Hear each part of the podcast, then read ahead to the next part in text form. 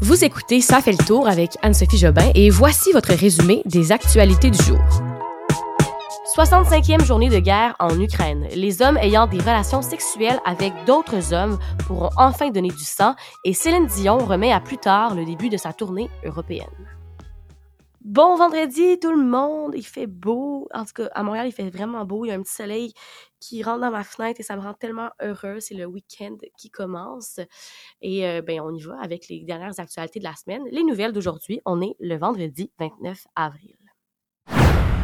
Je débute avec votre résumé de l'actualité en ce 65e journée de combat en Ukraine. Premièrement, on apprenait ce matin que l'opération pour évacuer les civils qui se trouvent dans l'usine d'Azovstal à Mariupol, dans le sud-est de l'Ukraine, était envisagée pour aujourd'hui.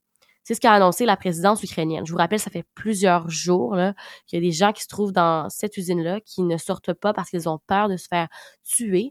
Et euh, ben, ça, ça, ça, serait supposé être aujourd'hui, mais à l'heure où je vous parle, il est 17h25, on n'a toujours pas de nouvelles à savoir si les gens ont réussi à être évacués. Donc, ça devrait suivre lundi prochain ben, dans l'actualité, vous allez sûrement le savoir en fin de semaine, là, mais pour moi, je vais, je vous en parler euh, lundi prochain au podcast. Sinon, on se rappelle hier l'actualité principale qui a fait les manchettes, eh bien, c'est cette frappe sur Kiev, euh, alors que le secrétaire général de l'ONU était sur place en pleine visite. Ce matin, la Russie a confirmé avoir effectué une frappe avec des armes de haute précision contre Kiev. Donc, ils l'ont confirmé. la Russie l'assume.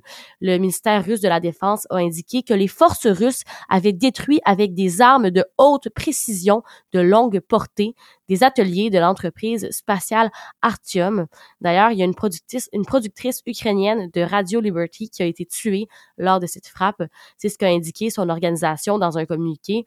Ils ont précisé là, que son corps avait été découvert sous les décombres aujourd'hui. Elle venait tout juste d'aménager dans un nouvel immeuble proche du centre de Kiev. Aussi, le bilan actuel nous dit que 10 personnes ont été blessées dans cette attaque, en plus de cette dame qui est décédée.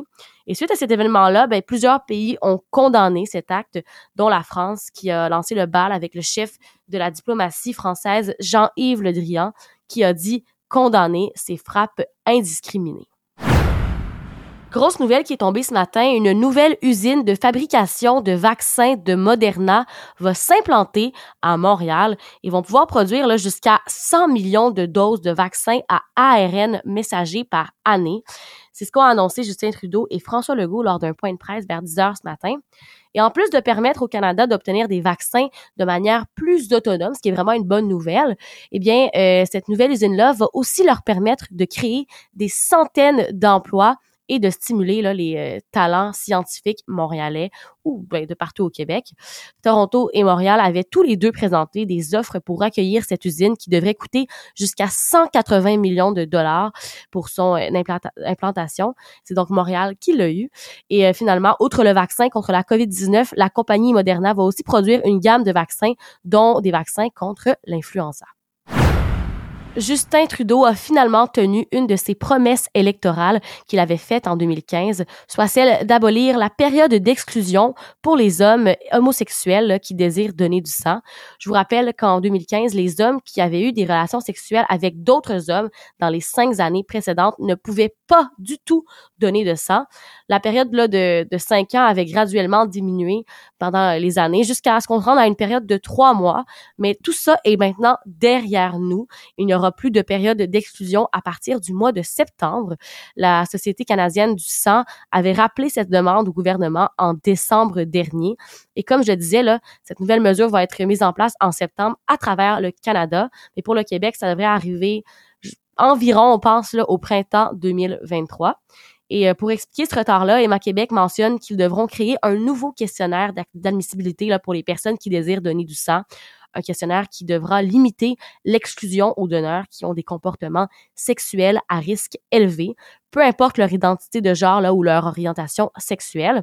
Et dans son annonce, Justin Trudeau a demandé à Emma Québec de se presser pour mettre fin à ce qui est une mesure discriminatoire qui avait été mise en place lors, des années environ 70-80 euh, suite à l'épidémie de VIH et de sida qui touchait principalement, mais pas uniquement, les hommes qui avaient eu des relations sexuelles avec d'autres hommes la décision de lever cette interdiction officiellement a été très bien reçue par les membres de la communauté LGBTQ+, qui considéraient que cette mesure était pas ces dates en fait, et qu'elle favorisait la stigmatisation de la maladie et les préjugés qui y sont reliés à tous les fans qui attendent impatiemment la tournée européenne de la chanteuse Céline Dion, eh bien, ils vont devoir une fois de plus s'armer de patience parce que la chanteuse a annoncé sur ses réseaux sociaux aujourd'hui que cette tournée, qui devait débuter en 2022, va être repoussée en 2023. Ce sont des raisons de santé qui la poussent à prendre cette décision. Elle explique dans son message à ses abonnés qu'elle souffre toujours de spasmes musculaires et qu'elle se doit de se sentir en pleine forme pour donner ses concerts. Là. Elle qui veut bien sûr donner sa meilleure performance possible à son public qui l'adore tant. Il s'agit déjà d'un deuxième report de sa part. Elle avait dû retarder le départ de sa tournée en raison du début de la COVID-19 comme plusieurs artistes. La première date de sa tournée a donc été déplacée au 24 février 2023 à Prague. On en a parlé un peu plus tôt cette semaine lorsqu'on vous disait que les Raptors de Toronto tentaient de faire une remontée là, lors de leur série éliminatoire dans la NBA. Eh bien, malheureusement, la seule équipe canadienne de la Ligue n'a pas réussi à compléter sa remontée. Ils se sont inclinés par la marque de 132 à 97.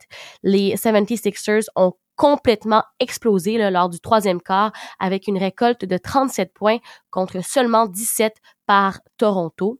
Et hier marquait aussi le repêchage dans la NFL et c'est finalement euh, l'allié défensif Traven Walker qui a été choisi au premier rang par les Jaguars de Jacksonville, eux qui ont obtenu leur premier choix au repêchage pour une deuxième année consécutive. Et fait surprenant de ce repêchage, aucun joueur offensif n'a été sélectionné parmi les cinq premiers choix. Une première quand même depuis 1991. Euh, et le tout premier corps arrière sélectionné a été Kenny Pickett au 20e rang, sélectionné par les Steelers de Pittsburgh.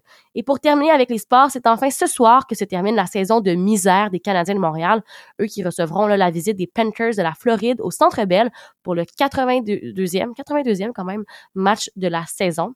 Il s'agira d'un défi de taille pour les Canadiens, eux qui euh, sont assurés de terminer au dernier rang de la Ligue nationale de hockey, tandis que les Panthers, eux, se sont assurés le premier rang de la LNH avec une victoire hier face aux sénateurs d'Ottawa.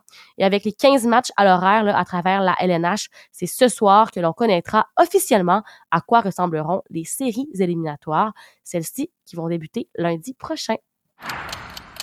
Pour notre retour dans le passé aujourd'hui, je vous ramène au 29 avril 2019. On retourne en arrière il y a trois ans alors que la petite fille de Granby perdait la vie à seulement 7 ans. Je vous rappelle qu'elle était décédée par suffocation et que le père de la fillette et sa conjointe ont été accusés dans cette histoire. La conjointe a été retrouvée coupable de meurtre non prémédité et de séquestration, tandis que le père, lui, a été retrouvé coupable de séquestration. Elle a été condamnée pour sa part à prison à vie et le père, lui, à quatre ans de prison. Il y a une poursuite qui devrait être déposée contre la DPJ et contre le gouvernement du Québec pour leur gestion du dossier bientôt. Il y a plus de détails qui devraient suivre sur cette histoire-là là, dans la prochaine semaine ou dans les semaines à venir.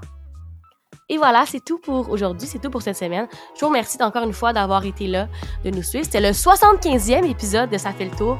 Donc, euh, merci à tout le monde qui est là. Puis, ben, je suis bien contente de vous informer. À chaque jour, on se retrouve lundi. Bye bye.